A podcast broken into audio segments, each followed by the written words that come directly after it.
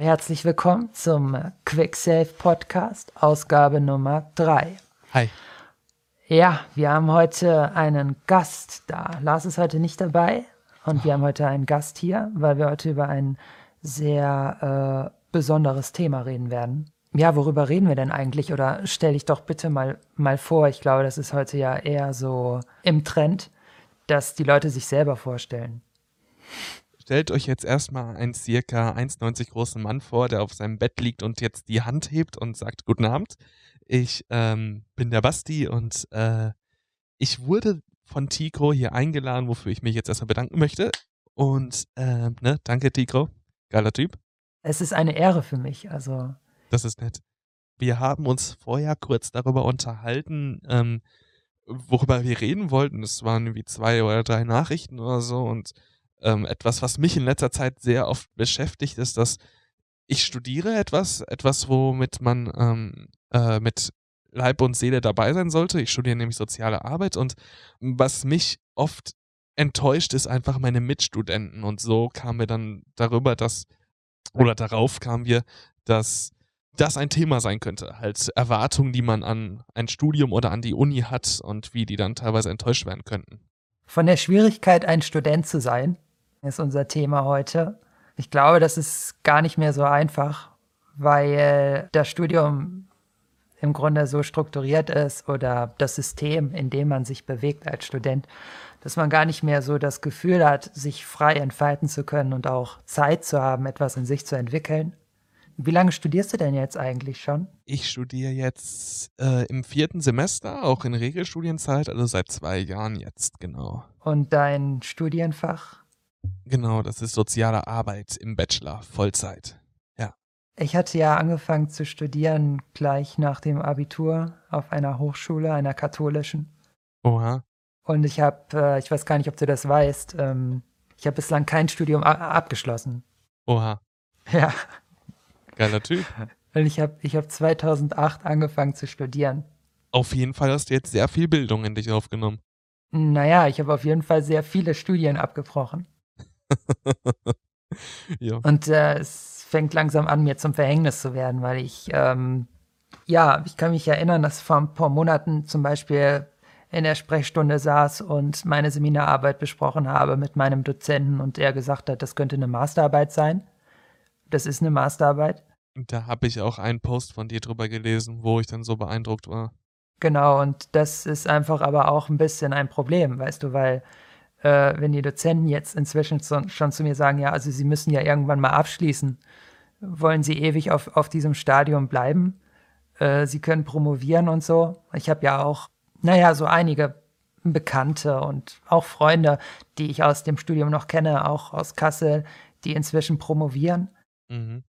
Und ähm, das ist immer ein bisschen, eine Merk es fühlt sich merkwürdig an. Es ist eine merkwürdige Erfahrung, wenn ich dann mit denen diskutiere und merke, die sind selbst ziemlich unsicher teilweise, obwohl sie promovieren. Also obwohl sie formell eigentlich einen viel höheren akademischen Grad haben als ich. Es ist relativ einfach für mich teilweise, diese Leute zu verunsichern oder irgendwie, ja, ihnen etwas aufzuzeigen, vielleicht, was sie im Diskurs noch übersehen haben, ohne dass ich selber äh, sonderlich lange brauche, mich in deren Arbeit wirklich einzuarbeiten. Bedeutet ja zunächst erstmal nur mangelnde Reflektivität. Also mangelnde Reflektiertheit. Ich weiß gar nicht, was der Begriff dafür Dass ist. die das gemacht haben, oder? Ja, nee, ähm, dass, dass du sie da so schnell drinne ähm, ähm, ähm, ähm, ähm, ähm, verunsichern kannst, heißt ja erstmal, dass sie den Stoff nicht gut genug reflektiert können, äh, haben, weil wenn sie es getan hätten, dürften die nicht so mit einem kleinen Schubser, oder ich weiß nicht, wie stark deine Schubser sind, äh, aus Verfassung zu bringen sein. Ja, also ich kann schon ziemlich ähm, unbequem werden, wenn mir was gegen den Strich geht im Diskurs. Da können wir vielleicht gleich nochmal drüber reden. Also wie viel Pathos kann man als Student heute eigentlich noch einbringen? Und geht es eigentlich noch um den Diskurs?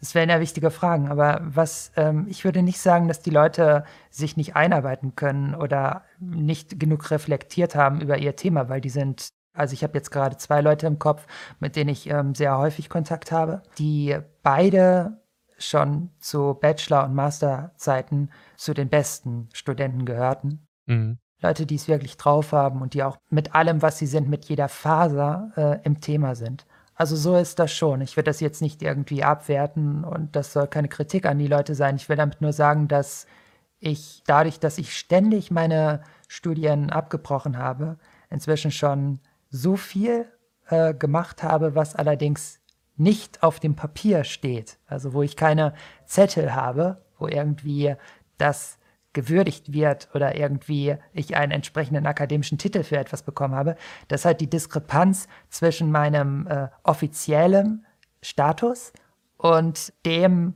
äh, was mich beschäftigt, was ich tue oder womit ich mich auseinandersetze und oder auseinandersetzen kann, dass da eine große Diskrepanz inzwischen besteht und das ist deutlich inzwischen ziemlich auffällig Mhm. Und es ist so, dass es mir nicht unbedingt Spaß macht. Also es ist nicht gerade angenehm. Ja. Ich habe ja auch nicht meine Studien immer wieder abgebrochen, weil es irgendwie Spaß macht, ein Studium abzubrechen, sondern weil ich mich im Studium immer auf etwas konzentriert habe, worauf man sich heute im Studium gar nicht mehr konzentrieren darf, wenn man es abschließen will, äh, nämlich auf persönliche Weiterentwicklung. Mhm. Da geht es nämlich äh, darum, dass es im Studium heute so ist, dass man ein gewisses System praktiziert, das man ja noch aus der Schule kennt. Nämlich, dass man sich etwas anlernt und sich das dann noch, also schnell also, also im Grunde nach der Methode, dass man es eingrenzt, ein Thema eingrenzt, eine Methode eingrenzt, etwas anlernt und das dann schnell auch wieder auskotzt, weil man sich dann auf das nächste konzentrieren muss. Bulimie lernen ist der Begriff. Bulimie lernen, genau. Und das kennt ja jeder noch aus der Schule. Ja. Ach ja, Abitur. Schule ist ja kein Ort zum Lernen, sondern eher Hindernis für Lernen. Ich habe am meisten gelernt, als ich nicht in der Schule war. Ja, also ich finde, das Wichtigste, was ich in der Schule gelernt habe, ist immer noch Lesen und Schreiben. Also ja, genau. Und äh, ja. was danach kam, ist eigentlich zu großen Teilen Zeitverschwendung. Also ich habe ja auch in dieser Zeit gelernt, nur irgendwie das meiste, als ich nicht in der Schule war. Es ist schon ein bisschen merkwürdig. Eigentlich ein Armutszeugnis. Mhm. Obwohl ich auch schöne Schulzeit hatte teilweise, aber das liegt dann wahrscheinlich auch daran, weil ich so auf die Schule gewechselt habe. Das Witzige daran ist ja, dass man, ähm, also so habe ich es jetzt aus meinem Studium mitgenommen, äh, wenn man sich äh, damit auseinandersetzt, was Schule heutzutage soll, sagen Soziologen ja heutzutage, dass es, dass, wenn man sagt, in der Schule sollst du lernen, dass das ja schon so im Grunde so ein bisschen so, ah, ja, da hat jemand falsch verstanden ist, weil in der Soziologie sagt man heutzutage, dass die Schule im Grunde nur noch ähm, äh, dich zu einem im System ähm, befindenden Individuum macht, was der Gesellschaft irgendwie ähm, nützlich sein kann, wobei nützlich schon wieder so wertend ist. Aber auf jeden Fall soll es selektieren zwischen, okay, du kannst eher dahin und eher, du eher dahin. Also wirklich lernen, so, so was fürs Leben, so soll es ja gar nicht, du sollst nur angepasst sein, sagt zumindest ähm, ein paar Strömungen in der Soziologie, sagen das. Viel ist halt von vornherein Selektion, man wählt aus, wer eines Tages zum gesellschaftlichen Leitmilieu gehören soll oder gehören wird oder könnte und wäre eher so äh, zum äh, unteren Konsummilieu. Mhm. Also es wird sehr schnell eingeteilt. Äh, das ist sehr schade. Äh, ich finde, dass es, Kinder werden zu schnell getrennt auch, äh, zu schnell sortiert. Das ist ja nicht, nicht sehr, sehr förderlich, weil ja. wie man sozial eingeordnet wird oder als was man wahrgenommen wird, bestimmt ganz stark, wie man ist. Auf jeden Fall. Da gibt es ja interessante Untersuchungen und Studien auch dazu, mhm. wo man äh, eine Klasse mit Schülern gleicher Leistungsfähigkeit in zwei Gruppen geteilt hat und der einen Gruppe gesagt hat, wir haben euch ausgewählt, weil ihr die Besten seid. Und die andere Gruppe, denen hat man gesagt, sie wurden ausgewählt, weil sie die schlechteren Schüler seien. Und allein diese Einordnung oder diese Mitteilung, diese Bedeutungszuweisung hat da dazu geführt, dass diese Schüler, also beide Gruppen, Schüler, die gleichermaßen leistungsfähig waren, unterschiedlich, äh, unterschiedlich gut waren dann, also mhm. unterschiedlich leistungsfähig. Die Schüler, denen man gesagt hat, dass sie eben äh, schlechter seien, die wurden dann schlechter und die, die besser, also denen man gesagt hat, sie seien besser, die wurden dann auch besser. Ja. Es gibt eigentlich Berge von Studien, die das sehr schön zeigen. Ähm, Untersuchungen, Experimente. Das, es kommt darauf an, was auch der Lehrer für eine Persönlichkeit ist oder hat oder darstellt, bietet er sich als ein Mensch dar, der mir das Gefühl gibt, dass er will, dass ich was lerne und der glaubt, dass ich etwas Bestimmtes lernen kann und könnte. Das macht aus mir etwas ganz anderes. Das verwandelt mich, lässt mich Dinge lernen und mich verwandeln.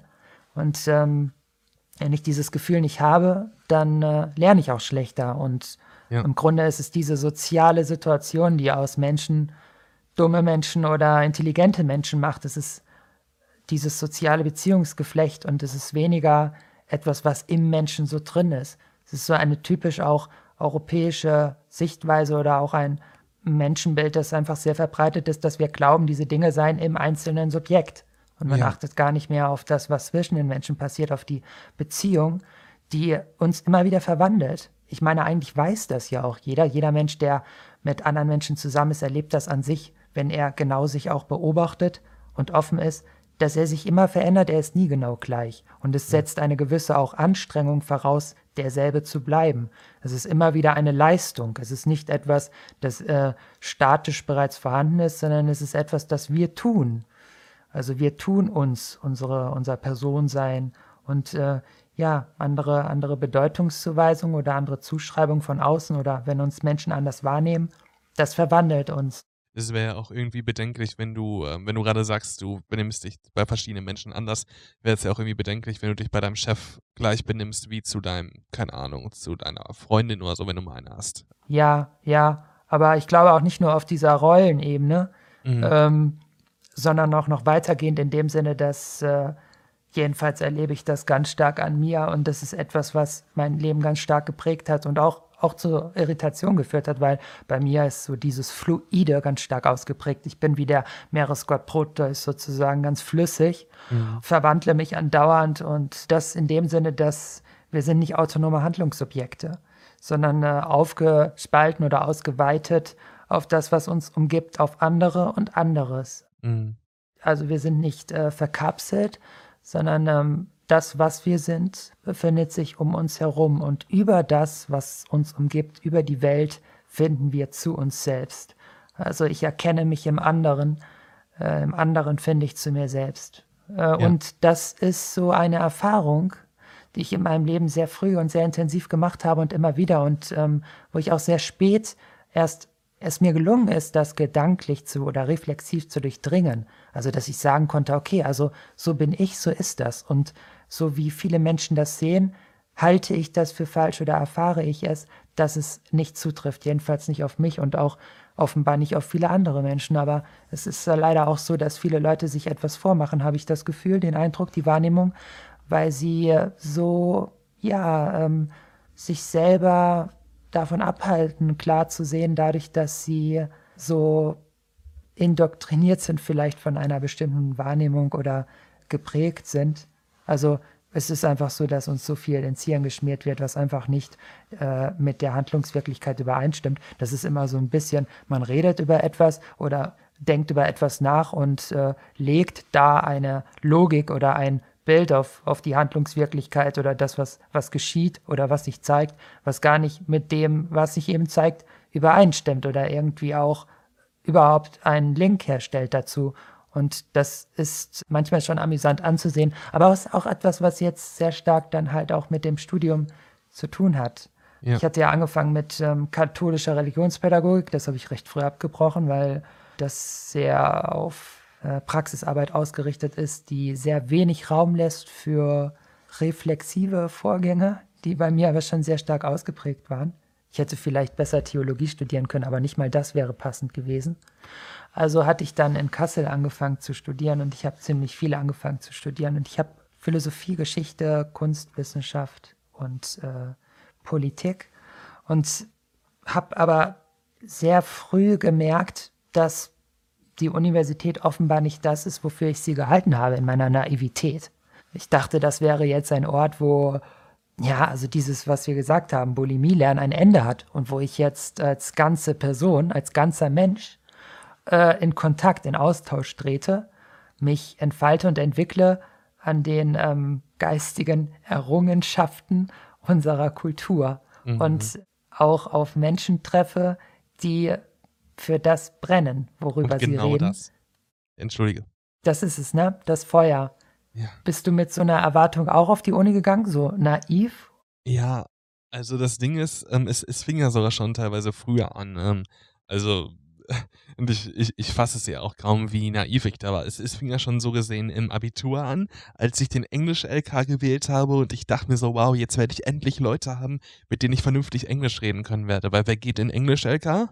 Leute, die Englisch können, dachte ich. Ähm, dass es dann größtenteils erstmal Leute waren, die einfach alles andere teilweise nicht konnten. Ähm, habe ich nicht dran gedacht. Und das ist aber auch einfach schlichtweg nicht so wahr, dass ich dann auch, wenn ich mich entscheiden hätte wollen, so wirklich jetzt Deutsch oder Englisch mit dir, ist es teilweise das, das Gleiche. Natürlich gibt, ist man im Deutschen besser, weil es meine Muttersprache ist, aber im Grunde könnten wir uns auch auf Englisch hundertprozentig gut verstehen.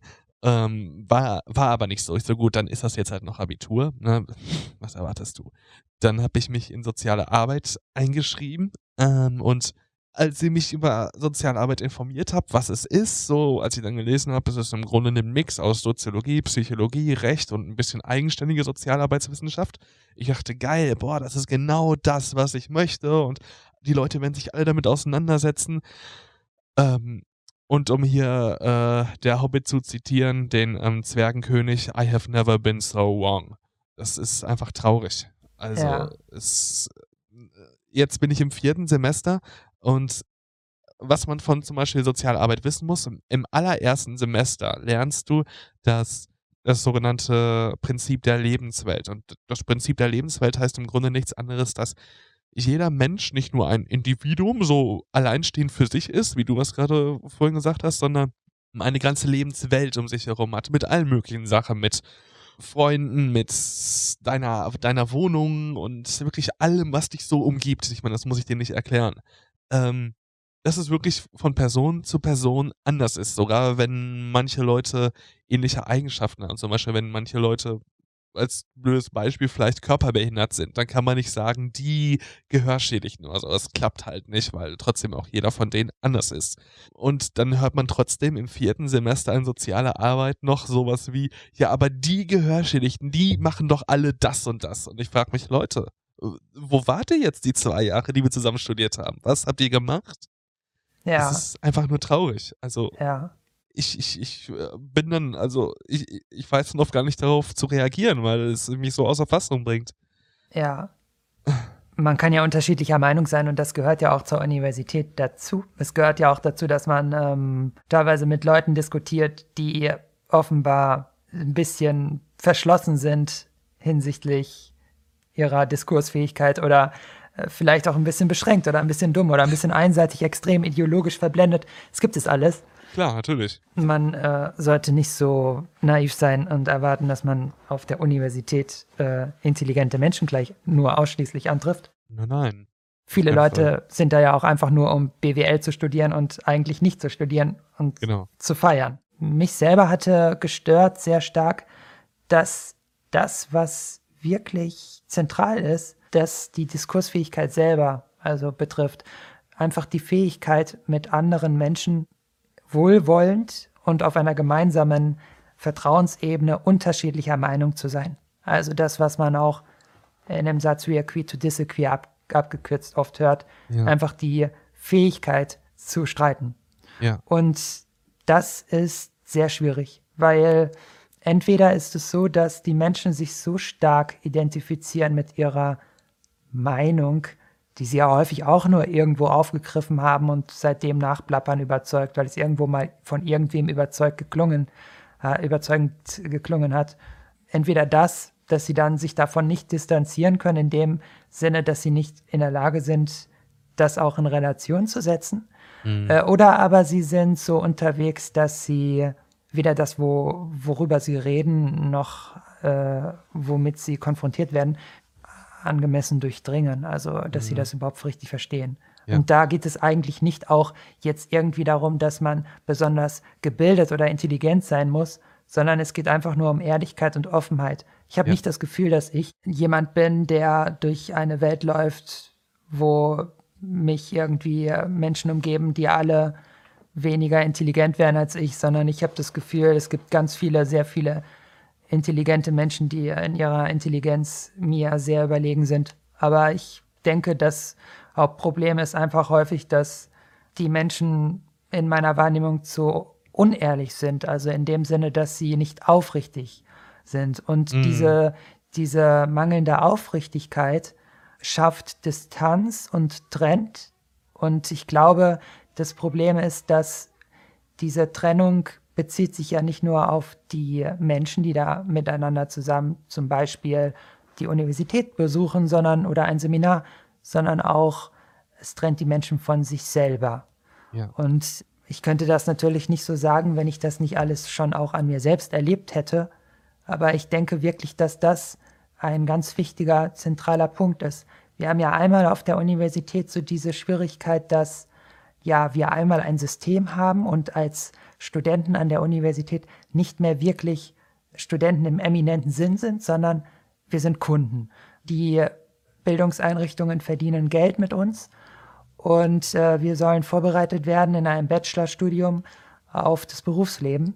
Ja. Und das Ganze ist eher eine Ausbildungssituation als eine Lernsituation, wie sie äh, zum Beispiel im Magisterstudiengang noch gekennzeichnet hat. Manche gehen so weit, die sagen, dass ein Bachelorstudium ein abgebrochenes Studium per se wäre. Soweit würde ich jetzt nicht gehen, aber als ich angefangen habe, in Kassel zu studieren, habe ich ja ganz schnell gemerkt, es ist ähnlich wie in der Schule. Und als ich in der Schule war, weißt du, da hat man immer gesagt, ich habe ja teilweise dann immer so freiwillig Referate gehalten, weil mir, war, mir lag ein Thema am Herz. Und ich bin da wirklich ein bisschen sehr, ja, wie nennt man das? Offenbar ein Problem. Also, weil mir lagen die Themen oft am Herz, weißt du? Und dann dachte ich mir, okay, also das ist jetzt echt wichtig, in Erziehungswissenschaften noch ein Referat über Erich Fromm zu halten. Also halte ich es gleich im ganzen Jahrgang. Und dann bin ich in, jeder, in jede Klasse gegangen, habe hab die Lehrer überredet, äh, dort bei denen ein freiwilliges Referat zu halten, weil ich den Eindruck hatte, dass das, was Curriculum war, das, was den Schülern beigebracht werden sollte, laut Lehrplan, so einseitig war, dass ich mich berufen fühlte und ja, es als meine Aufgabe empfunden habe, da jetzt ein gewisses Gegengewicht zu schaffen, um ein bisschen dagegen zu arbeiten. Und das war ganz oft so. Aber auch oft natürlich, ich habe ganz tolle Lehrer auch gehabt, die also denen ich bis heute dankbar bin, aber auch natürlich ganz scheußliche Lehrer. Aber es war alles dabei. Letztlich ist es nicht so, dass ich da pauschal alles als schlecht verurteile, aber es war häufig der Satz gefallen, dass man zu mir gesagt hat, das kannst du in der Oberstufe machen. Und mhm. dann war ich in der Oberstufe und dann sagen die zu mir, ja, also das, das können Sie auf der Uni machen. Und als ich dann im ersten Semester auf, auf der Uni in den Seminaren saß, dann hieß es ganz oft, das führt jetzt so weit, das können Sie in einem Pro-Seminar machen oder in den höheren Semestern. Ja, ja. Und es ist also von der Struktur her, von der äh, Diskurskultur her keine, es ist kein großer Wandel gewesen oder keine große Veränderung, sondern die Logik ist immer dieselbe gewesen. Man hat eine begrenzte Zeit, einen begrenz begrenzten Stoff zu erarbeiten, allerdings nicht mit dem Ziel, etwas Neues oder Unerwartetes oder nicht operationalisierbares im Sinne von, das wissen wir noch nicht, wie sich das entwickelt, zu erschaffen, dass man dann auch, sage ich mal, gebildete Menschen hervorbringt, also jetzt den ganz pathetischen Begriff von Bildung nach mhm. Humboldt und so, sondern es geht vielmehr darum, eine gewisse Strecke zurückzulegen, egal mit welcher Haltung man das tut und egal wie viel man dann zum Schluss tatsächlich davon mitnimmt, um am Ende ECTS-Punkte zu kriegen ja, und einen ja. bestimmten Schein und dann äh, durchzukommen mit bestimmten Modulen. und das Ganze hat halt nicht den Charakter von, äh, hat halt nicht den Charakter von, da setzen sich Menschen mit sich selbst und der Welt auseinander ja. und schaffen dadurch auch so etwas wie Kultur oder etwas wie, man muss sich ja auch immer überlegen, dass die Akademiker halt, das sind die Leute, die die gesellschaftlichen Leitmilieus später mhm. darstellen. Das bedeutet Menschen, die auch in Positionen geraten, die so etwas wie Verantwortung enthalten. Für andere auch. Und ja. äh, für unsere Kultur. Das ist sehr hochtrabend jetzt gesagt, aber es ist halt dann doch nicht so hochtrabend für mich gewesen und auch nicht so, ja, äh, scheinheilig. Weil, wenn man sowas von Leuten hört, wenn sie so reden, wie ich das jetzt sage, erscheint es häufig als, als sehr scheinheilig, aber es ist einfach so, ich habe das immer ganz stark empfunden, so eine gewisse Verantwortung für das Thema. Also ich Ja. will da mal ein Beispiel sagen. Ich habe angefangen, Philosophie zu studieren und habe mich dann auch mit Sachen beschäftigt, die mir nicht gerade, die sich nicht gerade gut angefühlt haben. Also ich wusste beispielsweise noch aus meinem ähm, theologischen Hintergrund äh, viel über das Leib-Seele-Problem und wie das diskutiert wird und wusste dann aber auch, wie wichtig das ist für unser Menschenbild und wie Menschen, die morgens aufwachen, ihren Tag führen, nämlich so, wie sie sich selbst und die Welt wahrnehmen. Ja, ja, ja. Und äh, dass da ganz viel äh, von abhängt, wie wir uns als Menschen überhaupt verstehen. Auch äh, wie wichtig das ist, wie wir mit anderen und anderem umgehen. Und äh, dass wir in einer Welt leben, in der es durchaus relevant ist, sich darüber Gedanken zu machen, vielleicht das eine oder andere doch zu verändern. Und dass es also nicht egal ist. Und dass es nicht sowas ist wie ein Elfenbeinturm. Oder man setzt sich mal zusammen, weil man Zeit hat oder reiche Eltern, um jetzt über irgendwas zu reden, weil es Spaß macht, sich in Verbalwichserei selbst zu gefallen. Sondern dass es darum geht, ein bestimmtes Thema voranzubringen. Und das habe ich gefühlt mit dem Körper. Also ich habe es in, in, ich hab's gefühlt in meinen Beinen, in meinen Armen, ich habe es in meinem Körper gefühlt mit jeder Faser. Das ist jetzt wichtig. Und das war natürlich auch entsprechend ganz oft so schon in den Einführungsseminaren, dass ich dann entsprechend an die Decke gegangen bin, dass ich dann auch überhaupt kein Problem empfunden habe, auch Hochschuldozenten zu widersprechen, die jetzt schon, ja, also den Lehrstuhl inne hatten, die Professor waren, pro- also habilitiert waren. Und da für also mir dafür nicht zu schade war. Also auch in dem Sinne von, dass ich dann kein Problem hatte, da zu widersprechen, auch wenn ich wusste, das ist jetzt äh, nicht irgendein Masterstudent, der das erste Mal sein Seminar gibt, sondern auch jemand, der da schon seit 30 Jahren Lehrstuhl inne hat und auch schon äh, entsprechend Reputation. Also Sat Satisfaktionsfähigkeit nennt man das ja. Und ich habe natürlich auch einige, da gibt es halt auch so Geschichten, wo ich mich wirklich verkracht habe mit Dozenten. Bei den einen hat es funktioniert, bei den anderen nicht. Äh, Manche haben mir mit Hochschulverweisen gedroht und andere, mit denen habe ich, wir haben uns angeschrien, ja, aber zum Schluss gut verstanden trotzdem, weil es ging auf einer Ebene. Und äh, denen wieder jetzt, die zuletzt genannten, ne, denen bin ich Ja. extrem dankbar dafür, weil da habe ich mehr gelernt als, als in allen anderen Situationen. Wenn du wirklich weißt, du kannst jetzt aus dir rausgehen, du kannst dich verkrachen, der andere nimmt das Thema ernst, der hat eine komplett einseitige Meinung und arbeitet mit Rhetorik und ist total stark auch in dem, was er tut. Aber das ist eine Lernsituation, die einen weiterbringt und die einen auch verwandelt. Und darum geht es. Es geht nicht darum, äh, eine bestimmte Meinung zu haben, die jetzt irgendwie ja äh, voll im Trend ist oder postmodern, die jetzt auf der Höhe des Diskurses ist. Ich, man muss auch stark sein, äh, das auszuhalten, dass immer wieder Leute da sitzen, die total dummes Zeug von sich geben. Es geht eher darum, wie, die, wie ist die Dynamik. Also Ja. kann man sich zusammensetzen und, äh, und eine Sache ernst nehmen und sich verantwortlich fühlen für die Sache? Und wenn man das kann, kann man dann auch eine gemeinsame Diskurskultur schaffen, wo man dann auch was erarbeitet. Und das hat ja dann auch Auswirkungen da, dadurch, dadurch. Aber ich habe halt es ganz oft als so empfunden, dass ich dann äh, das Gefühl hatte, das findet hier überhaupt nicht statt und eigentlich sind die Leute gar nicht anwesend. Und ich habe mich aber verantwortlich gefühlt, das hat mir wehgetan, was da passiert ist, dass man eigentlich sich ja dann doch nicht so wirklich dafür interessiert. Also man spielt so sein Zeug. da, wo du gerade zum Schluss warst, das mit den Professoren, ähm, ich finde, das hat ganz hervorragend zu dem gepasst, was du auch am Anfang gesagt hast, nämlich, dass viele es nicht können, in der Sache verschiedener Meinung zu sein, aber respektvoll dem anderen gegenüber. Und das ist ein riesiges Problem.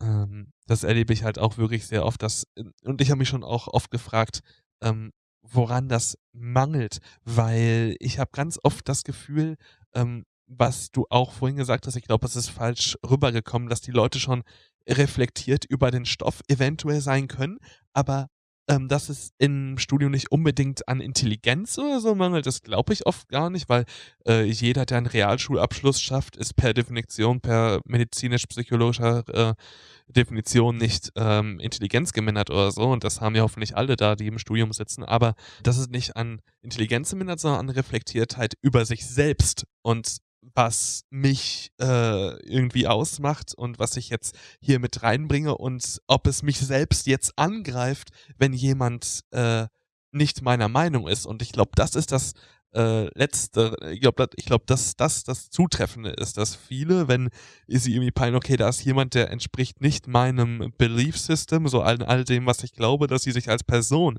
in Frage gestellt äh, fühlen. Und das ist ein riesiges Problem.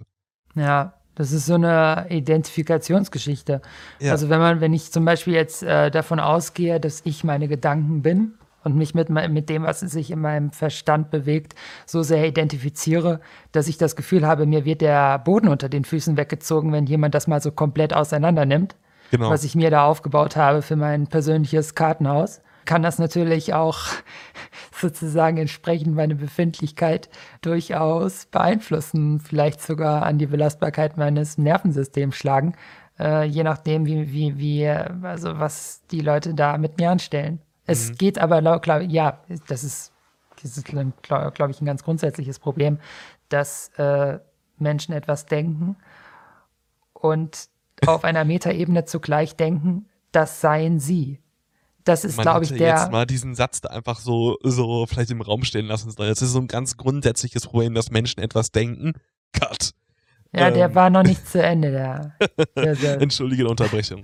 Manchmal ist es auch ein Problem, wenn Menschen was denken, das stimmt. Aber ich glaube, das, das, das, das Hauptproblem, das Hauptproblem besteht, also ich würde eher sagen, das ist wirklich manchmal auch ganz sinnvoll, den Verstand abzuschalten und nicht zu denken. Aber das, das Problem, was du jetzt angesprochen hast, empfinde ich, dass es sich auf der Metaebene da bewegt, in dem Sinne, dass Menschen sich mit dem, was sie denken, zu sehr identifizieren. Also, dass ja, sie genau. glauben, das seien sie. Wenn ich äh, meine Gedanken als etwas empfinde, das mich durchdringt, durchfließt, in mir geschieht, sowie andere organische Vorgänge in mir geschehen, zum Beispiel Verdauung, ja, Neuropeptide, die ausgeschüttet werden oder Hormone, ja, oder Drüsen, die arbeiten, solche Sachen. Ganz organische, viszerale Vorgänge mit denen bin ich ja auch nicht so identifiziert, dass ich ja. dazu nicht in Distanz treten könnte. Aber bei den Gedanken ist es wiederum. Dabei stellt ja Denken, wie alles andere auch, wir fühlen. Fühlen ist auch kein abstrakter Vorgang. Die Gefühle schweben nicht irgendwo im Himmel herum, sondern sind im Körper verankert.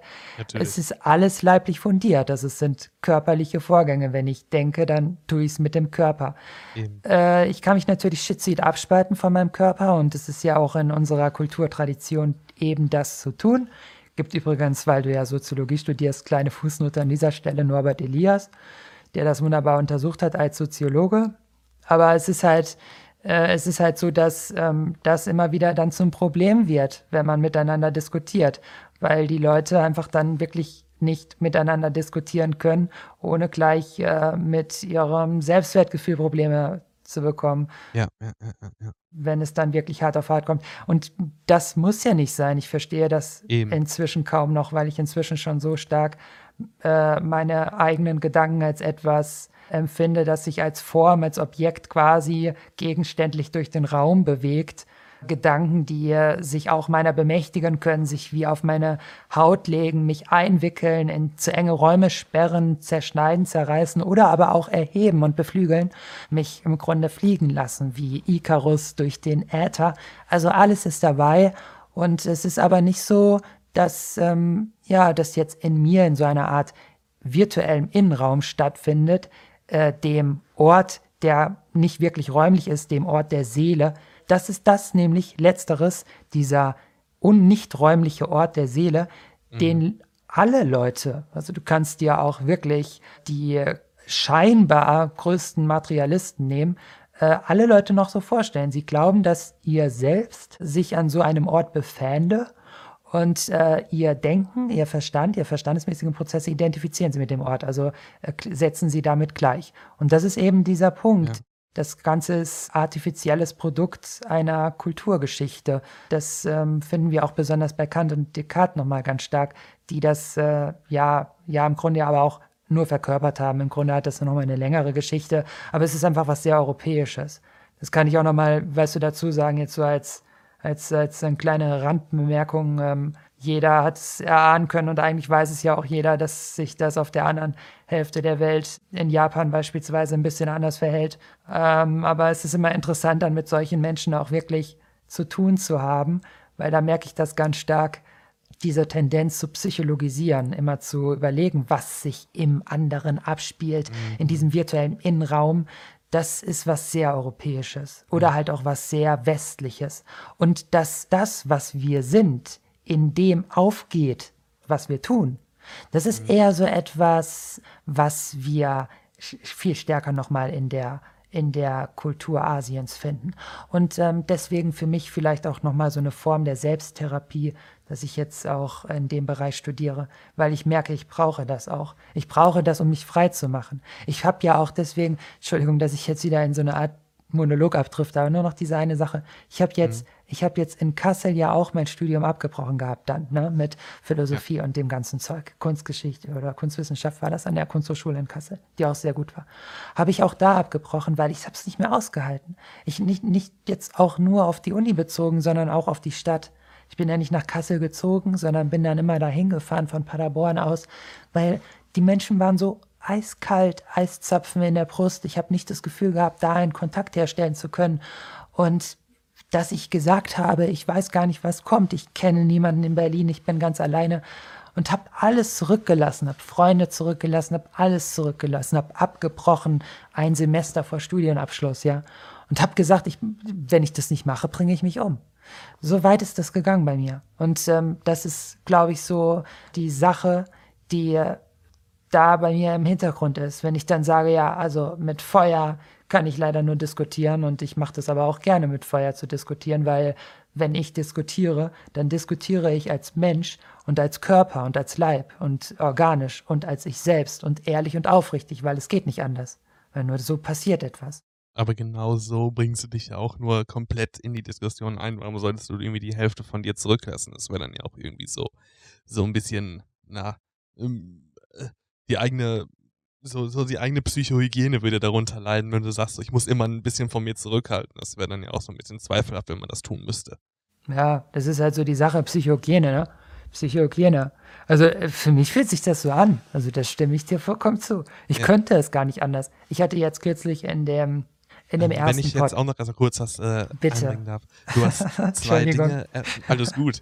Wir sind ja in einem Gespräch. Ähm, äh, du hast ähm, zwei Dinge eingebracht, die ich, über die ich auch noch mit dir reden möchte. Und zwar einmal hast du ähm, darüber gesprochen, dass offenbar viele Menschen so ihre Seele als Ort irgendwo wahrnehmen, ähm, was eventuell ja, und, und, ich finde, dass das erstmal so was ziemlich Spirituelles hat, so schon fast, so was dann eventuell auch mit unserem äh, mit unserer ähm, hier in Europa ähm, befindlichen oder, oder heimischen, nee, nee, heimisch ist ja nicht mal, aber auf jeden Fall befindlichen Religion des Christentums eventuell zusammenhängen könnte, so von wegen, ne, die Seele ist irgendwo von Gott und irgendwie in unserem Körper und bliblablub.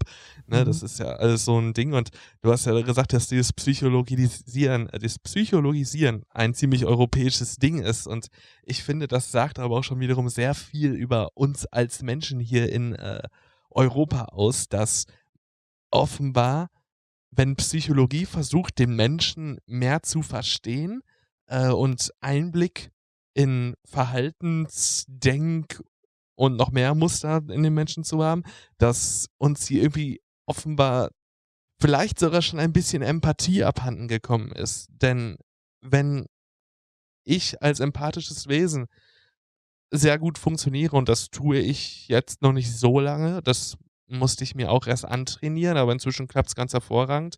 Wenn das jedem gegeben wäre oder vielen gegeben wäre, dann müsste ich ja nicht immer psychologisieren und mir überlegen, was könnte da jetzt in den anderen abgehen. Nein, ich muss mich einfach in Anführungsstrichen hineinfühlen. Aber offenbar fehlt das sehr vielen Leuten, was irgendwie sehr traurig ist. Ja, klar. Also ähm, der andere ist dein Spiegel, du erkennst dich im anderen und über den anderen und nur durch den anderen.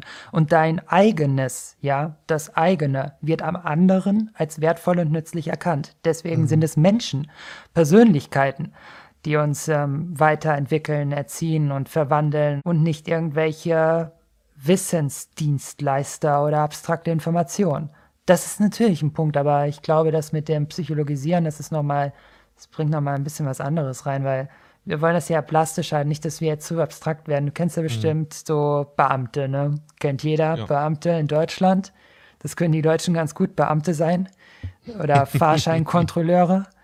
Weißt du, so Leute, da weißt du, du kannst sagen, was du willst. Die Reaktion erfolgt unabhängig vom Satzinhalt. Sie erfolgt einfach.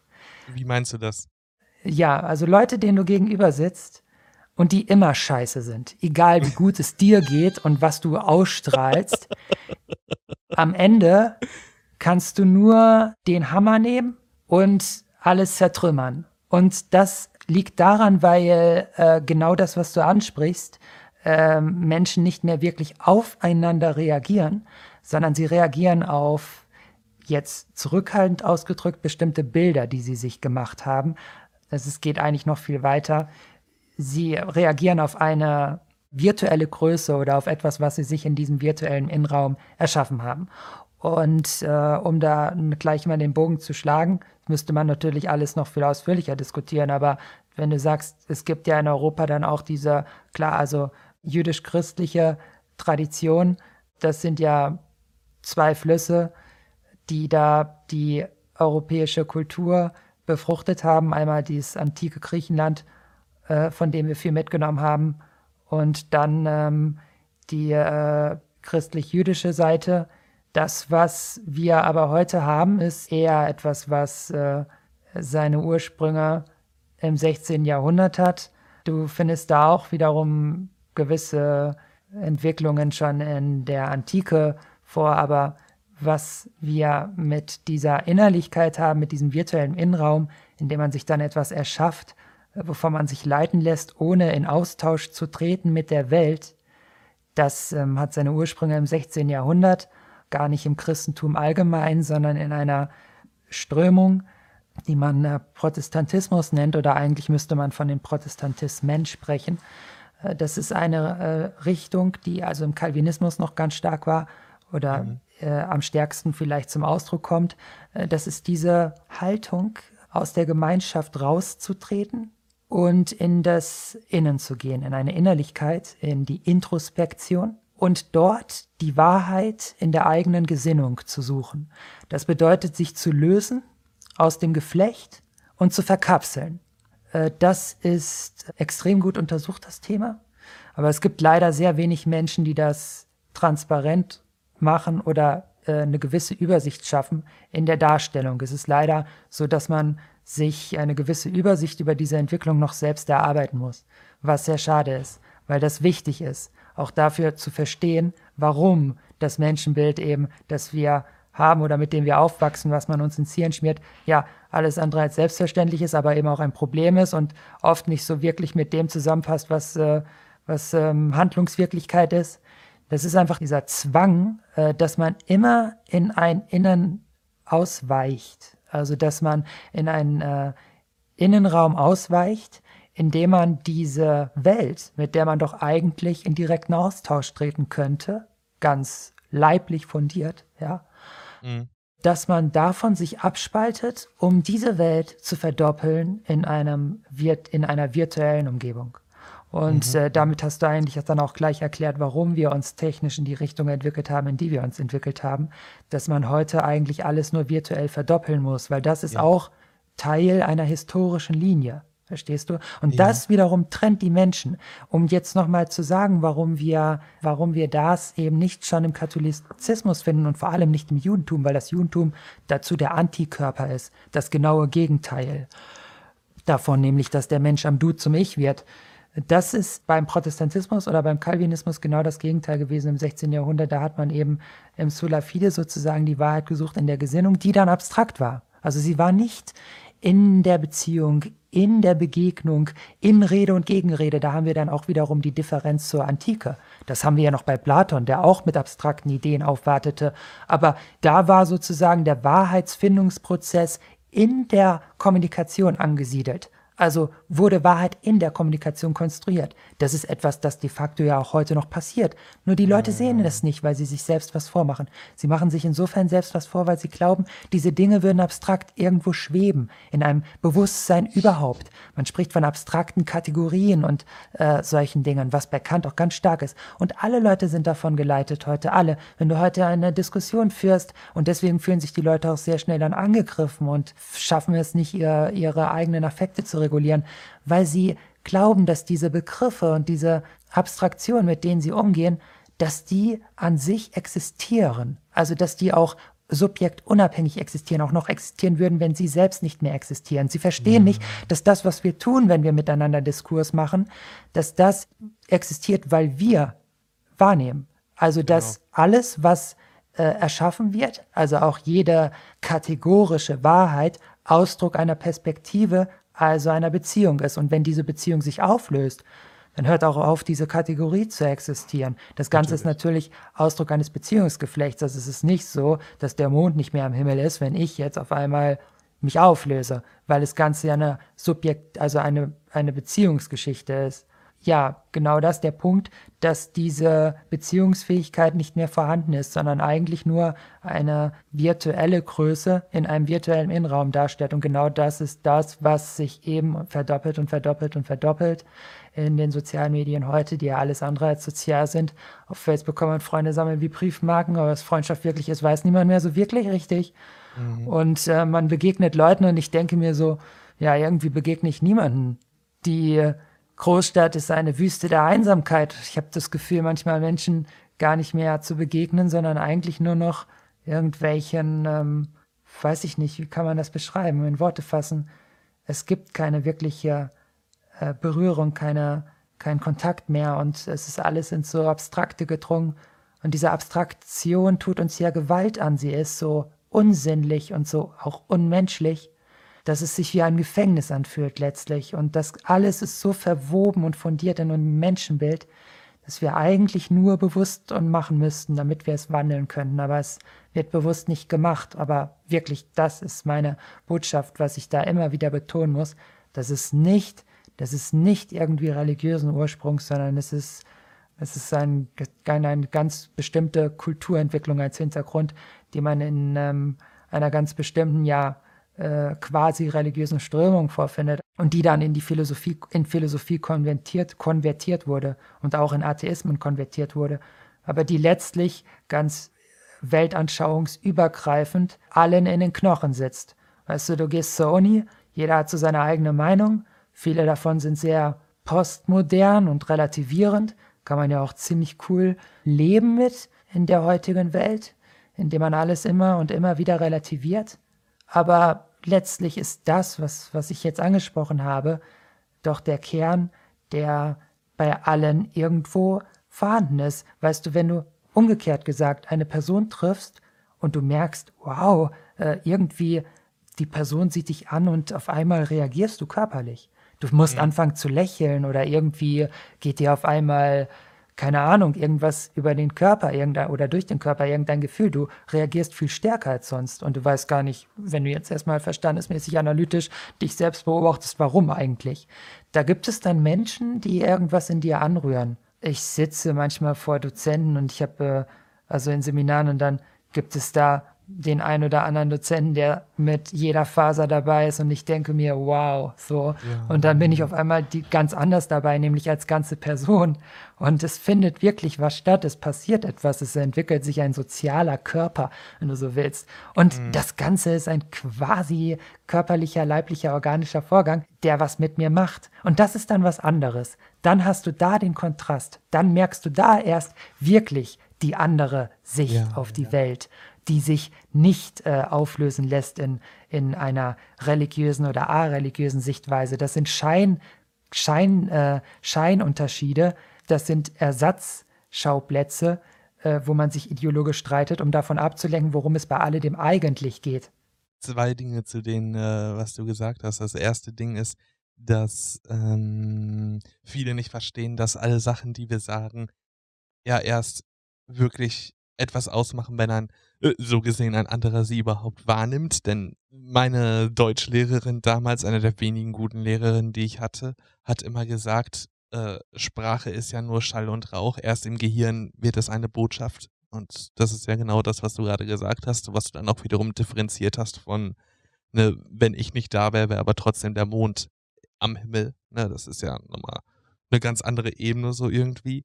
Und das Zweite, was ich sagen wollte, ist, dass ich es gerade ziemlich bewundere eigentlich, wie wir ähm, es schaffen, von einem Thema, äh, was am anfangs noch äh, Studium war, hier auf ähm, Sachen zu kommen, die auf jeden Fall Zusammenhang haben, allerdings ich glaube nicht in einer anderen Konstellation so schnell so möglich werden würden. ist schon ziemlich beeindruckend, finde ich. Und das ist das, was du vorhin auch geschildert hast, dass du, wenn du diskutierst oder auch nicht nur diskutierst, aber auch redest, gleich mit ganzer Person dabei bist und dann entsprechend, ähm, ähm, naja, dich auch nicht zurücklässt, auch keinen einzigen Teil von dir. Und das merkt man. Das ist sehr beeindruckend. Also ich kann halt nicht anders, ne? Ja, Tut mir leid. Das ist, sogar das ist, so. das ist eine Ressource, Tigro. Ja, also ich weigere mich auch, wenn man das andere äh, Erwachsenwerden nennt, das ist ja häufig so, ja. sich kalt zu stellen, dann äh, verweigere ich mich. Ja. Das, was viele irgendwie als Erwachsenheit empfinden, habe ich so ein Gefühl, ähm, wenn ich es versuchen müsste zu beschreiben, ist es irgendwie aufhören, das, was man wirklich fühlt und ist, als pure Entität, als, als reine Entität nach außen zu bringen. Und ich fühle mich dann immer schon ein bisschen verstümmelt, wenn das das Konzept von Erwachsenheit ist, was offenbar akzeptiert, gesellschaftlich akzeptiert, ich weiß es nicht, ist. Wenn es das ist, dann möchte ich das so nicht dann hat es vielleicht sowas von Peter Pan, so, aha, ich will nie erwachsen werden. Ich will es aber nicht mit dem vergleichen, weil wenn man wirklich Peter Pan gelesen hat, weiß man ja, was das eigentlich für ein kranker Scheiß ist, das originale Buch. Ähm, ähm, aber da können wir mal ein anderes Mal drüber reden, ist nämlich sehr interessant.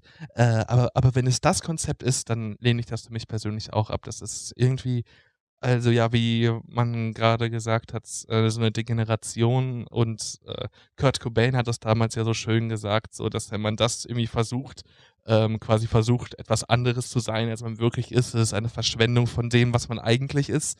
Und wenn man quasi versucht, ein erwachsenes Selbst zu sein, in Anführungsstrichen, ist das ja auch was anderes, als was du jetzt in dem Moment bist, bevor du dieses erwachsene Selbst bist. Und dann ist es ja im Grunde auch wieder eine Verschwendung deiner selbst. Und ach, du weißt, was ich meine ne?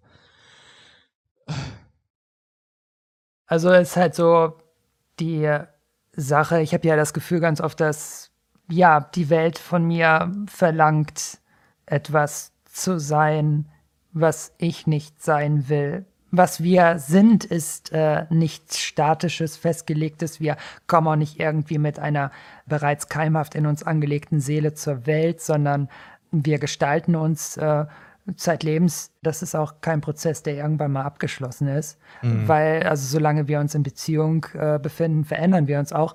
Aber es ist so, dass doch diese Selbstverachtung sehr ausgeprägt ist, in dem Sinne, dass man das eigene, was in einem selbst zu Wort kommen will, ganz häufig nicht ernst nimmt. Oder ich habe viele Menschen einfach getroffen in meinem Leben, die es nicht tun und die auch mich in die Richtung mhm. gedrängt haben, Kräfte, das mit mir selbst auch zu tun. Also es geht um eine bestimmte Umgangsweise, wie man mit sich selbst umgeht.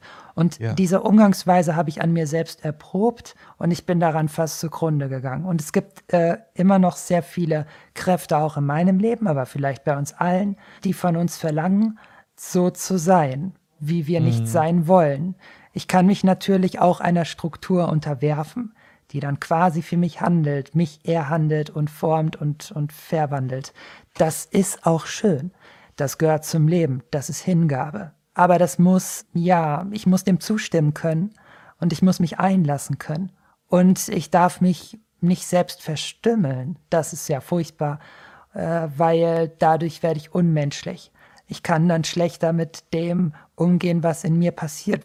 Und das ist, wie gesagt, wir reden hier darüber, du hast gesagt, wie wir da hingekommen sind. Ich bin ja immer noch bei der Uni. Ich, äh, weißt du, wir sind eigentlich für mich selbst sind wir immer noch bei dem Thema, weil das ist für mich das Thema, was mit, mit dem Studium und mit Uni ganz stark zu tun hat. Einfach diese Tatsache, recht, dass ich in einem Seminar sitze und das Gefühl habe, äh, also irgendwie sind die meisten gar nicht so wirklich anwesend. Und das, das reicht doch schon. Man muss doch einfach nur anwesend sein, dann ähm, kann man entwickeln. Es geht auch nicht so darum, dass man ähm, sich krampfhaft äh, beamtentummäßig an einer bestimmten Struktur orientieren muss. Das kann manchmal nützlich sein, aber es darf eben nur so sein, dass man äh, diese Struktur als eine Orientierung vielleicht verwendet, ähm, aber nicht jetzt unbedingt äh, sich selbst einen Umgang, also mit sich selbst auf eine Weise umgeht, die einem selbst Gewalt antut. Mhm, mh. Das ist halt ganz häufig ein, eine Sache, die uns entmenscht. Es ist auch aber übrigens jetzt, ich will da jetzt nicht so reden, dass ich davon nicht, also das als ob würde, als wäre ich davon frei. Wir sind Teil eines Feldes und ich bin stark selber davon betroffen. Es gibt in mir ganz viel, wo ich merke, da habe ich Sachen in mir abgespalten, da bin ich nicht ich selbst. Und das äh, ist aber etwas, womit ich kämpfe und ich weiß nicht, ob das so richtig ist, aufzugeben. Ich weiß nicht, ob das richtig ist, aufzuhören zu kämpfen. Vielleicht verliere ich, wahrscheinlich. Das ist einfach, ich bin Teil dieser Kultur, dieser Welt. Ich komme davon nicht los. Ich kann mich nicht abkapseln und will es auch nicht, weil das würde mich noch mehr zerstören. Es geht darum, ähm, in Kontakt zu bleiben, den Link nicht abzubrechen, auch wenn es weh tut, auch wenn es schmerzhaft ist, immer wieder zu versuchen, auch Kontakt herzustellen durch Ehrlichkeit, Aufrichtigkeit und sich seiner Verantwortung nicht zu entledigen. Es fühlt doch jeder, dass er eine Aufgabe in der Welt hat.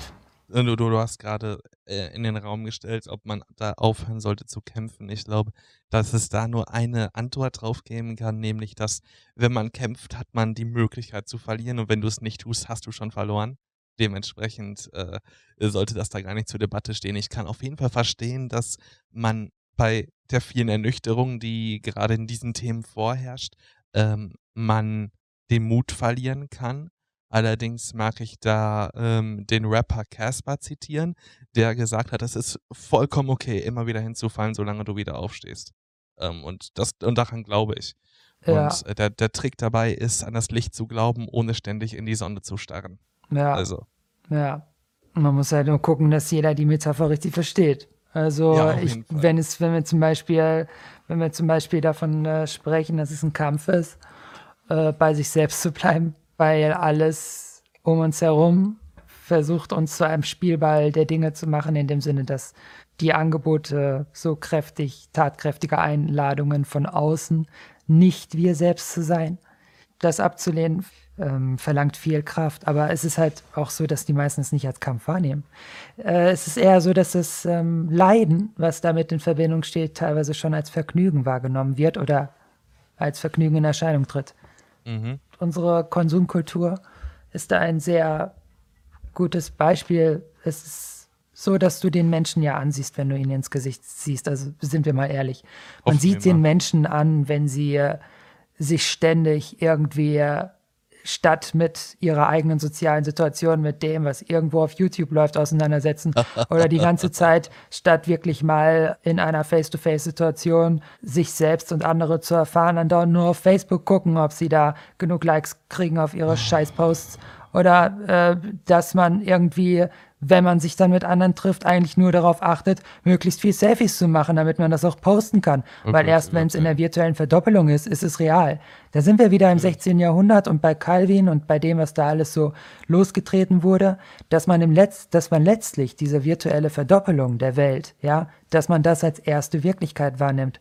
Und das im Grunde das, was äh, leibliche Erfahrung ist, gar nicht mehr als Wirklichkeit wahrnimmt, weil man bereits schon so abgespalten ist. Und das trennt die Menschen, das trennt uns von uns selbst. Das ist dann aber auch der Grund, warum viele Leute gar nicht mehr merken, dass, ähm, dass es anders überhaupt geht. Sondern es ist halt so, wie es ist. Und weil es alle so machen, wird es einfach auch, verstärkt es sich sozial. Und äh, man kriegt halt diese Rückkopplung. Erst wenn man jemanden trifft, der es anders macht, und zwar radikal anders, ja, die andere Seite, dann horcht man auf, dann denkt man, wow.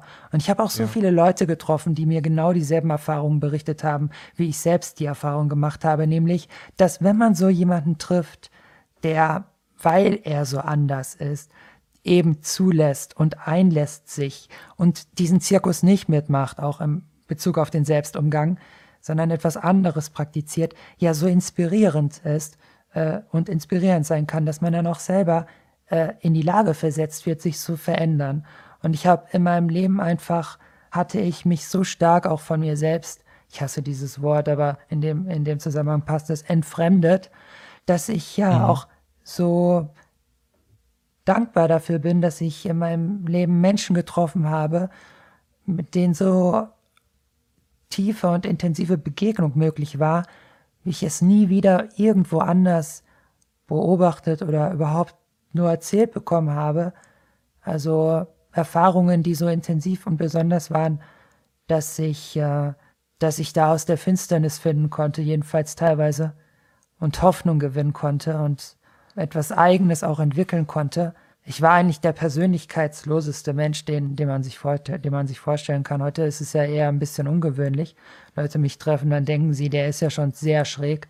Und es ist oft so, ja, dass ich erkläre mich anderen nicht mehr, wenn sie mich ertragen können oder auch mögen, dann ist das schön und wenn nicht, dann halt nicht. Aber Eben. es ist eher so gewesen, dass ich sogar noch äh, viel stärker als viele andere Menschen eigentlich sehr leer war. Also in mir war gar nichts. Und ich habe so Erfahrungen gemacht, die, ähm, die haben mich dann umso stärker verwandelt, aber auch Menschen, war mit Menschen verbunden, was mich so, ja, verwandelt hat und auch so mir die Erfahrung gegeben hat, dass wir haben keinen Kern selbst. Wir sind flüssig, wir sind Beziehung. Wir sind nicht etwas, was in Beziehung geht, sondern wir sind Ausdruck von Beziehung. Das ist Natürlich. was anderes. Und das ist aber etwas, was so stark konterkariert das bestehende Menschenbild und auch das, was Leute sich immer und immer wieder jeden Tag erzählen und erzählen und erzählen, dass sie glauben, das sei Realität so wie ein Gegenstand, der, als würde man ihn in der Natur fertig vorfinden und nicht überhaupt erst konstruieren in der Begegnung. Hm. Dass, äh, ja, das einfach so schwer ist, anderen zu erzählen. Ich habe ja auch wirklich dann auch, was du sagst, die Leute fühlen sich so schnell persönlich angegriffen und verletzt, Natürlich. wenn man das alles in Frage stellt, worauf sie ihr Kartenhaus errichtet haben, dass es total schwer ist, mit Leuten über sowas offen zu reden. Und dann bin ich auch immer sehr dankbar, wenn es sowas, wenn es sowas gibt. Und übrigens, äh, als ich jetzt eben den Satz mit der Großstadt und der Wüste der Einsamkeit gesagt habe, das ist eher jetzt ein generelles Statement gewesen. Deswegen mhm. bin ich nach Berlin gezogen, weil Berlin die, der einzige Ort neben ja vielleicht noch Leipzig ist in Deutschland wo ich es einer einigermaßen aushalte in der Beziehung. Ne? Also wenn, wenn, ich habe das schon häufiger gesagt, Berlin noch zu Deutschland gehört. Ne? Ja. Das ist ja, ja durchaus umstritten, auch zu Recht. Ähm, hier sprechen ja auch Leute kaum Deutsch. Gibt es ganz hm. wenige, die das noch können. Das ist sehr schwierig. So irgendwie in, so unter 10 Prozent oder so, vielleicht gerade 10 Prozent. Na, so schlimm ist es nicht, die Hälfte vielleicht. Nee, es war nur spaßhalber gemeint, weil du hattest, glaube ich, mal ein Video gepostet, wo du in so einem schönen, äh, in so einem schönen Kuchenladen warst, wo es veganen Kuchen gab und da hast du so spaßeshalber gesagt, wo irgendwie nur noch 10% in Berlin. Ja. Äh, du, du merkst, ich bin großer Fan deiner Videos, weil ich mich teilweise an Wortlaute erinnere, Tico. Ach, das ist ja eine, das macht mir Mut. Das ist äh, wirklich Sonnenschein ja. direkt in, in, äh, in, in, in meine Seele, weil ich habe ja so wenig Abonnenten auf YouTube. Die Leute wissen einfach nicht mehr, was gut ist. Deswegen gucken sie auch alle RTL 2 und kein, kein, keine Ahnung, Arte oder so. Arte ist ja Elite, ne? Wenn man, wenn man Arte guckt, ist man schon Elite und arrogant. Ja, ja. ja muss man Aber wissen. ich weiß es nicht. Ich, hab, ich sehe seit 2005 sehe ich keinen Fern mehr. Ich kann mich damit nicht, nicht so aus. Ich kann ja. ein bisschen was zu YouTube Deutschland erzählen, weil ich ja selber halt ein bisschen da involviert bin. Mhm. Das war War Tastic übrigens. Wir kriegen ja leider für unseren Podcast gibt es noch keine Sponsoren. Äh, deswegen können wir Werbung machen, ohne dass Wie man uns verdächtigt. War Tastic. Also War, War Tastic heißt wie also. Roh und dann Tastic. Ach, Raw das, Tastic. Ja, das ist ein Rohkost-Restaurant äh, in ähm, Prenzlberg. Und mhm. äh, da gibt es halt nur rohköstliche Speisen, also fast. Äh, und das ist in Berlin ganz cool, weil wir haben durchaus eine Rohkostszene. Äh, vegan mhm. ist in Berlin ja alles. Also äh, das äh, ist ja extrem hier mit dem Veganismus, also auch in Europa. Also europaweit ist Berlin Hauptstadt für Veganismus. Äh, das ist ganz krass. Das wusste ich gar nicht. Ja, kannst ja echt auch gut Fleisch essen, das übrigens auch. Also es gibt hier alles, was du willst. Ja gut, ich bin ja eh Vegetarier, von daher ist das für mich uninteressant, aber gut zu wissen. Ich glaube, Vegetarier ist hier dann eher schon Minorität. Entweder, hier gibt es einmal, es einmal so die Hipster, die Leute, die auch Wert auf, auf ihre Gesundheit legen oder was man heute so als Gesundheit bezeichnet. Mhm. Viele Leute wissen ja gar nicht, wie unausgewogen ihre angeblich ausgewogene Ernährung ist. Das wäre auch nochmal ein Thema für den extra Podcast. Ernährungsnazis und Veganismus. Aber oh, ja. ich selber mag Veganismus auch total gerne. Ich finde, das ist kulinarisch höchst vorzüglich. Aber wir müssen jetzt ein bisschen aufpassen, dass, dass wir nicht vom, vom Thema zu weit abkommen, ja, weil äh, ich glaube, Ernährung ist dann wiederum so ein Thema, was auch ähm, noch mal einen eigenen Podcast füllen könnte. Aber es ist äh, natürlich indirekt, hat es auch wirklich wieder sehr viel mit, mit Uni zu tun, auch weil äh, die Art und Weise, also wie wir mit uns selbst umgehen, ob wir auch eine freundliche Beziehung zu uns selbst aufbauen können. Und das ist natürlich ganz wichtig, also obligat dafür, inwieweit man auch in der Lage ist, auf der Uni mit anderen, äh, also eine Beziehung aufzubauen oder einen Diskurs zu führen. Ähm, das äh, alles drückt sich auch darin aus, wie man isst, weil die Art und Weise, also beziehungsweise die, die Ernährungsweise ist die erste Weise, den eigenen Leib zu gebrauchen. Auf jeden Fall. Vor Sport, vor Sex, vor was man sonst noch so alles mit dem Körper machen ja. kann. Die erste Art und Weise ist eben das Essen. Und mhm. unser Darm ist ja ein nach innen gestülpter oder unsere Speiseröhre ist ja ein nach innen gestülpter Außenkontakt. So muss man sich das vorstellen. Also es Fall. ist ja nicht so, dass es gleich so in uns drin ist, sozusagen, sondern es ist äh, im Grunde eine, eine Beziehung, die wir herstellen zum, ja. die, zu dem, was wir essen. Und wenn genau. wir da die Beziehung vernachlässigen oder wenn wir sagen, den Umgang, den wir da haben, wenn wir da zum Beispiel Umgang haben, der schlecht ist für uns, also schlechten Umgang haben im Bereich Ernährung, dann führt das auch häufig dazu, dass Leute eben auch auf anderen Ebenen schlechten Umgang haben, weil sie eben ja so wenig Wert darauf legen, wie sie mit sich selbst umgehen. Ne? Auf jeden Fall. Ich kann ja nicht richtig mit anderen Menschen umgehen, wenn ich nicht freundlich mit mir selbst umgehe, weil sich eben. das ja immer verdoppelt zwei Dinge dazu. Ähm, einmal, äh, das, was du gerade zum Schluss so schön gesagt hast, äh, du kannst ja nur zu dir nett sein, äh, zu anderen nett sein, wenn du zu dir nett bist. Das hat der Dalai Lama äh, auch einmal so schön gesagt, ähm, weil du kannst ja nicht andere lieben, wenn du nicht, wenn du auch nicht dich selbst liebst, hat er einmal so schön gesagt. Ähm, ähm, und dann einmal, es ist äh, ganz interessant, weil mein Bruder hat innerhalb seiner Weiterbildung, die er ähm, beschritten hat, der Mann ist ähm, äh, Sporternährungsberater und ähm, er, er meint dann auch ganz oft zu mir, Bastian, weißt du, wenn du Leute im Fitnessstudio zum Beispiel siehst, die halt ähm, da ihre krassesten Leistungen versuchen zu verbringen, aber es da nichts wird, dann kannst du davon ausgehen, dass äh, die halt sich nicht richtig ernähren dabei, weil du kannst im Grunde im Fitnessstudio leben sozusagen, wenn du nicht auf dein Training abgestimmt auch dich richtig ernährst, weil er sagt das immer so, Ernährung ist im Grunde, äh, ähm, nee, dein Körpergefühl ist im Grunde da, die Reaktion äh, auf deine Ernährung. Das ist alles eine Aktionsreaktionsfrage, wie quasi alles in der Welt. Ja, also äh, ich glaube, ich hätte kein Abitur mit 1,4 machen können ohne richtige Ernährung. Also ich, hab, ich war ein sehr schlechter Schüler, habe meine Ernährung Entschuldige, umgestellt. Tico, du bist gerade abgebrochen. Du hast gesagt, du hättest Abitur nicht machen können ohne was. Was, die Verbindung war abgebrochen, oder? Ja, ich, ich, es war genau an der Stelle, war gerade, ähm, als du gesagt hast, äh, ähm, ich hätte ein 1-4 Abitur nicht machen können. Ja, ohne. ich sag's normal, kein Problem. Wie schön, dass wir die Spuren einzeln aufzeichnen, ohne diese, ja. auf diese Verbindung angewiesen zu sein. Also ich habe gesagt, ich hätte ohne Ernährung, äh, ohne Ernährung hätte ich kein Abitur mit 1-4 machen können. Ich war ein sehr schlechter Schüler.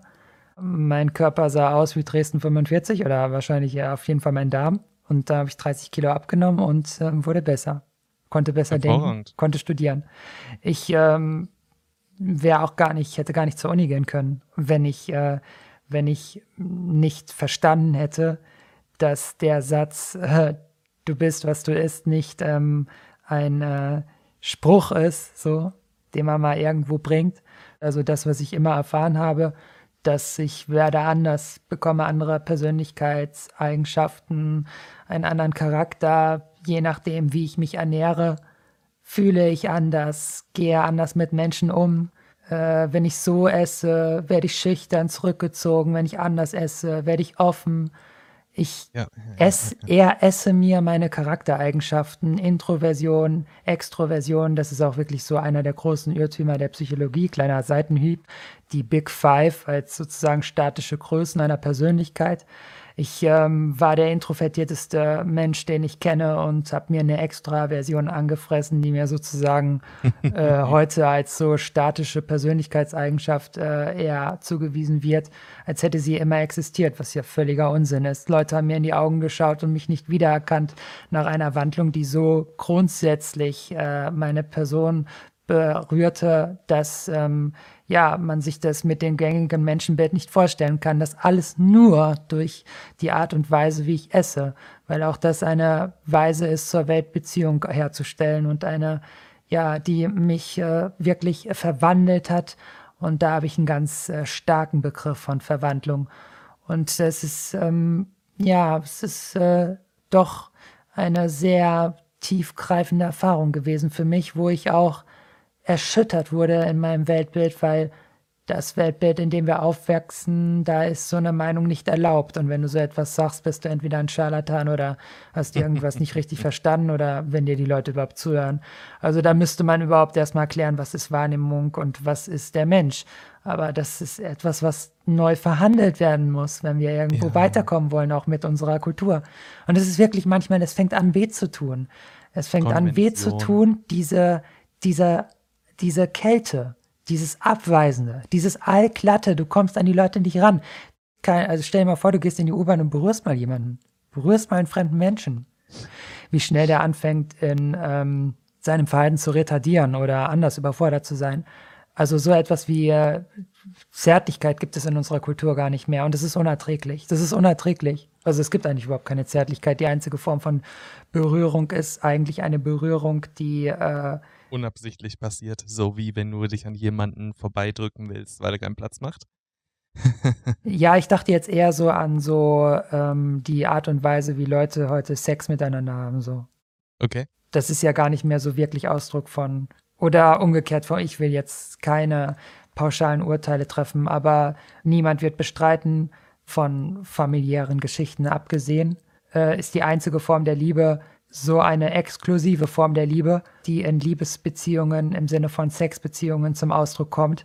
Und auch innerhalb dieser Beziehung ist das, was tatsächlich praktiziert wird, eher eine erweiterte Form von Egoismus. Entweder ja, ja. man praktiziert dann Egoismus zu zweit oder man äh, stillt seinen eigenen ähm, Egoismus am anderen Körper, den man dann irgendwie bearbeitet. Und das ja. ist so ein bisschen, äh, es ist nicht das, was äh, Nähe und Zärtlichkeit ist oder sein kann. Es gibt auch eine Auf Form von äh, Berührung, die ganz unsexuell ist. Also wenn du jemanden heute berührst, dann äh, denkt der andere automatisch, du willst ihm entweder was Böses oder willst ihn irgendwie verletzen oder was du sagst, vielleicht beiseite drängen oder kommst ihm irgendwie zu nahe im Sinne von, du bist eine Bedrohung. Oder du willst irgendwie sexuell dich ihm nähern. Also das sind die einzigen beiden Modi, die da die Leute auf dem Schirm haben in dem Moment. Also es gibt gar keine, keine, sag ich mal, also es ist, also ich glaube, also besonders stark ist es natürlich unter Männern so. Also Frauen, Frauen können das vielleicht noch mehr, die können sich mehr berühren, freundschaftlich oder so. Aber ja. stell dir mal vor, zwei, zwei Männer, die sich irgendwie mal umarmen und berühren und. Heterosexuelle Männer, wohlgemerkt. Nur klar, also völlig, klar, heterosexuelle. Zumindest hier in Mitteleuropa, zum Beispiel in nahöstlichen äh, Ländern gehen ja zum Beispiel äh, Männer Hand in Hand. Und als das war mal eine ganz interessante ähm, Sache hier in Paderborn. Hier wurde in Paderborn mal ähm, wurden zwei ich weiß gar nicht, was waren, türkischstämmige oder, nee, oder arabisch, ich weiß es nicht mehr, ja. äh, Leute schwer ausgelacht, zwei männliche, weil die Hand in Hand gegangen sind und dann äh, wurden die gefragt, was denn hier los ist. Und dann äh, haben wir den halt, musste man den halt stecken, dass, äh, dass das äh, hier so viel bedeutet, dass man ein Pärchen ist, dass man schwul ist, dass man zusammen ist. Und dann meinten die, oh, ja, okay, bei uns im Land macht man das, wenn man einfach befreundet ist und miteinander so durch die Gegend geht. Es ist halt, äh, ist halt schon auch, sage ich mal, eines der Symptome, äh, wo man nicht so richtig ähm, beziehungsfähig äh, ist. Und ich kann halt nicht äh, frei sein und ich selbst sein, wenn ich von Menschen umgeben bin oder mit Menschen umgeben bin, die ihrerseits äh, in Gefängnissen sich befinden. Äh, und ja, dieses Gefängnis beginnt mit einer Idee, was wir als Menschen sein. Und okay. ähm, das ist äh, einerseits ein Fluch, weil das so ungegenständlich und abstrakt ist, andererseits aber auch eine Chance, weil Ideen kann man verwandeln, kann man verändern. Ähm, und es ist eine, ja, also wo willst du sowas angehen, wenn nicht auf der Universität?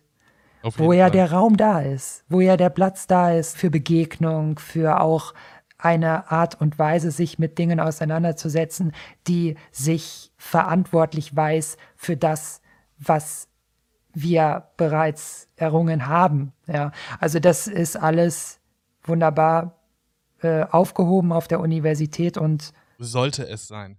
Heutzutage ist es ja so, ne?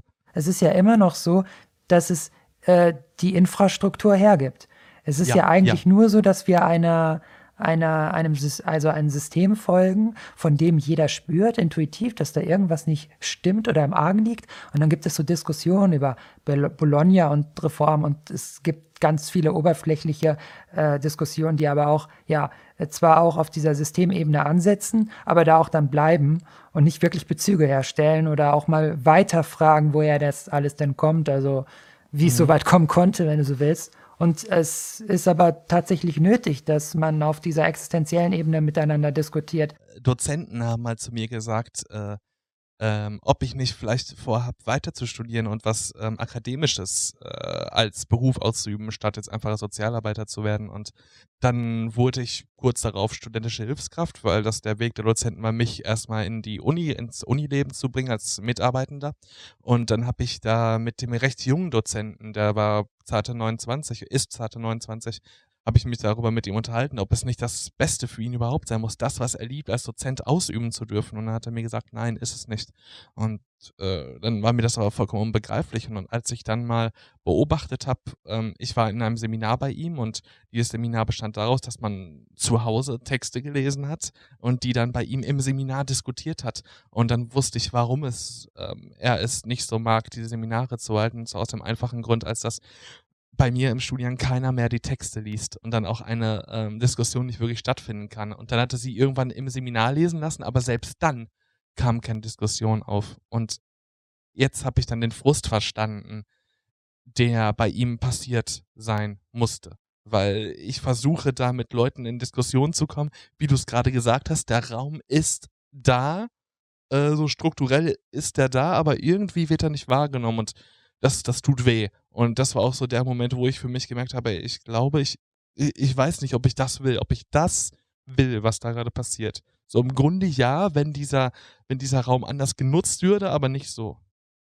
Die Frage ist halt, äh, warum machen Leute das? Äh, wenn ja. ich zum Beispiel, wenn ich zum Beispiel, also ich meine, auf der Uni überhaupt was machen. Ich meine im Sinne von, also auch als Dozent arbeiten. Zum Beispiel, ich habe ganz mhm, oft Geld. Kommilitonen gehabt, die, also um Geld zu verdienen, klar, äh, habe ich ganz oft getroffen, Leute gesagt, ja, es interessiert mich hier jetzt bitte schön gar nicht das Thema, ich mache das nur um Geld zu verdienen, sagen die ganz offen. Aber es gibt dann auch so Leute, die haben schon ein bisschen äh, Interesse jetzt so ihre Publikationslisten zu erweitern und äh, akademische Grade zu erhalten, die dann auf irgendeinem Zettel stehen, das, den kann man sich dann einrahmen und an die Wand hängen. Aber es äh, ist immer interessant, dann zu sehen, wie die Leute ihre Themen auswählen oder beziehungsweise wie sie dazu kommen, ein Thema zu bearbeiten. Ich gehe zur Uni und habe so Sachen, die mich beschäftigen als Mensch. So, jetzt habe ich Fragen, jetzt will ich diskutieren. Dann mache ja. ich das natürlich mit einigem Pathos. So weit, so gut oder so schlecht, je nach Wahrnehmungsweise. Mhm. Und ich, ich kann das nie nachvollziehen, äh, dass Leute sagen, ich mache jetzt einen Doktor. Und dann, okay, ich mache jetzt einen Doktor, ich muss mir jetzt ein, ein Thema suchen was ist das für eine Angehensweise? Oder genauso wie, ja, ja also ich mache jetzt, ich will Master machen.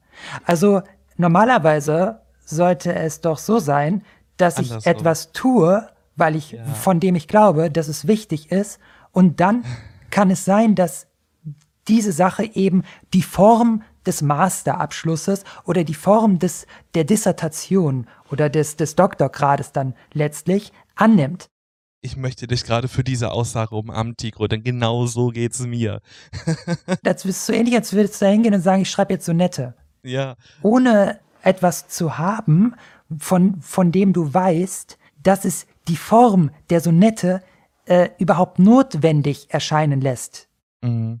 Wenn ich etwas werde oder etwas tue auf eine bestimmte Weise, dann doch eigentlich, weil es aus einer bestimmten innere Notwendigkeit heraus erfolgt. Genau. Nehmen wir zum ja. Beispiel mal, ich habe jetzt kürzlich aus dem, aus, ja, und um jetzt kurz nicht vom wieder vom Hundertsten ins Tausendste zu kommen, bei dem Thema zu bleiben. Also ich habe das eben ganz oft beobachtet. Da gehen Leute daher und wollen ah. den einen oder anderen Grad machen oder die eine oder andere Sache machen und gehen dann los und sagen, ja, was nehme ich denn für ein Thema? Und dann, okay, also ich mache jetzt Doktor und ich habe echt Leute so reden hören, da geht ja jetzt meine Promotion, die geht ja ein paar Jahre, also ich bin jetzt ein paar Jahre beschäftigt, also muss ich mir jetzt ein Thema suchen, das mir vielleicht sogar ein bisschen Spaß macht, weil ich mache das jetzt ein paar Jahre.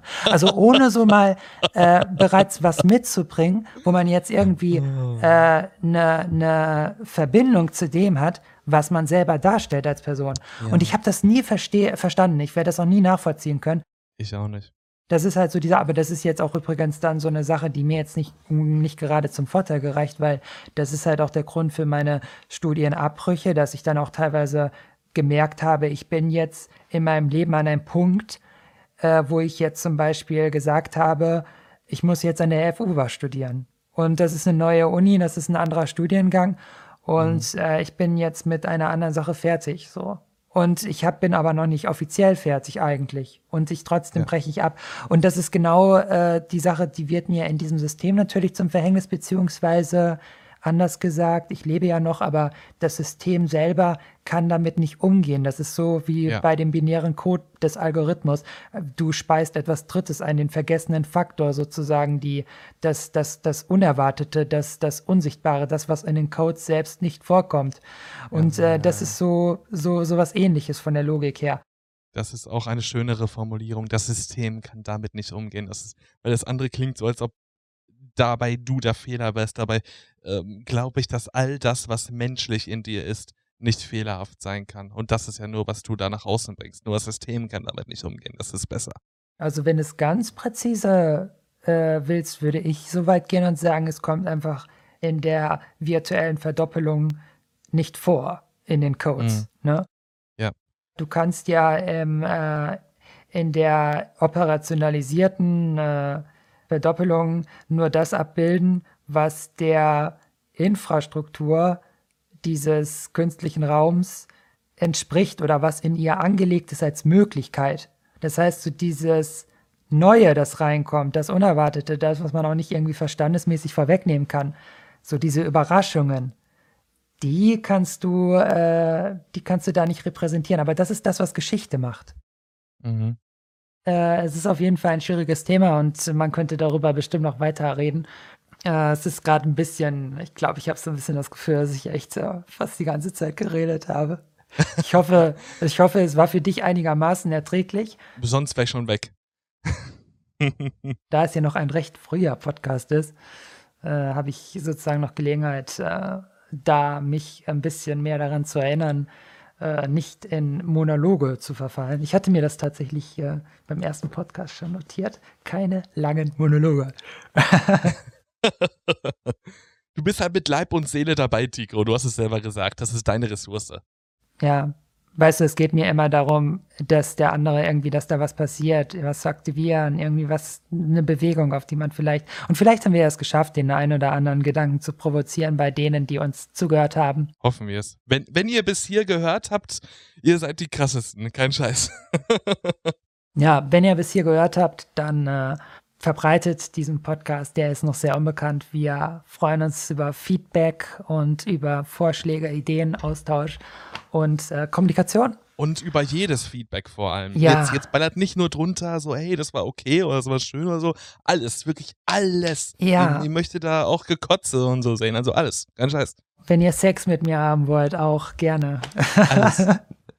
das genau haben wir erstmal so. Ich habe jetzt ein bisschen so, das ist ein Grundproblem bei, äh, bei der Geschichte jetzt, bei meinen Aufnahmen oder bei Podcasts jetzt auch, dass mhm. ich weiß, äh, wie ich anfange, so, ne, wie ich einen Podcast einleite, aber mhm. ich weiß nie, wie ich abschließe. Wenn du die YouTube-Videos gesehen hast, weißt du ja auch, ich weiß zwar, was ich am Anfang sagen soll, aber zum Schluss abzuschließen, so eine. Vielleicht ähm, sagt man da einfach sowas wie, ich danke euch vielmals fürs Zuhören, dass ihr so viel Zeit hier investiert habt, überhaupt das wahrzunehmen, was wir hier ähm, fabriziert haben und was wir gerne mit euch teilen würden.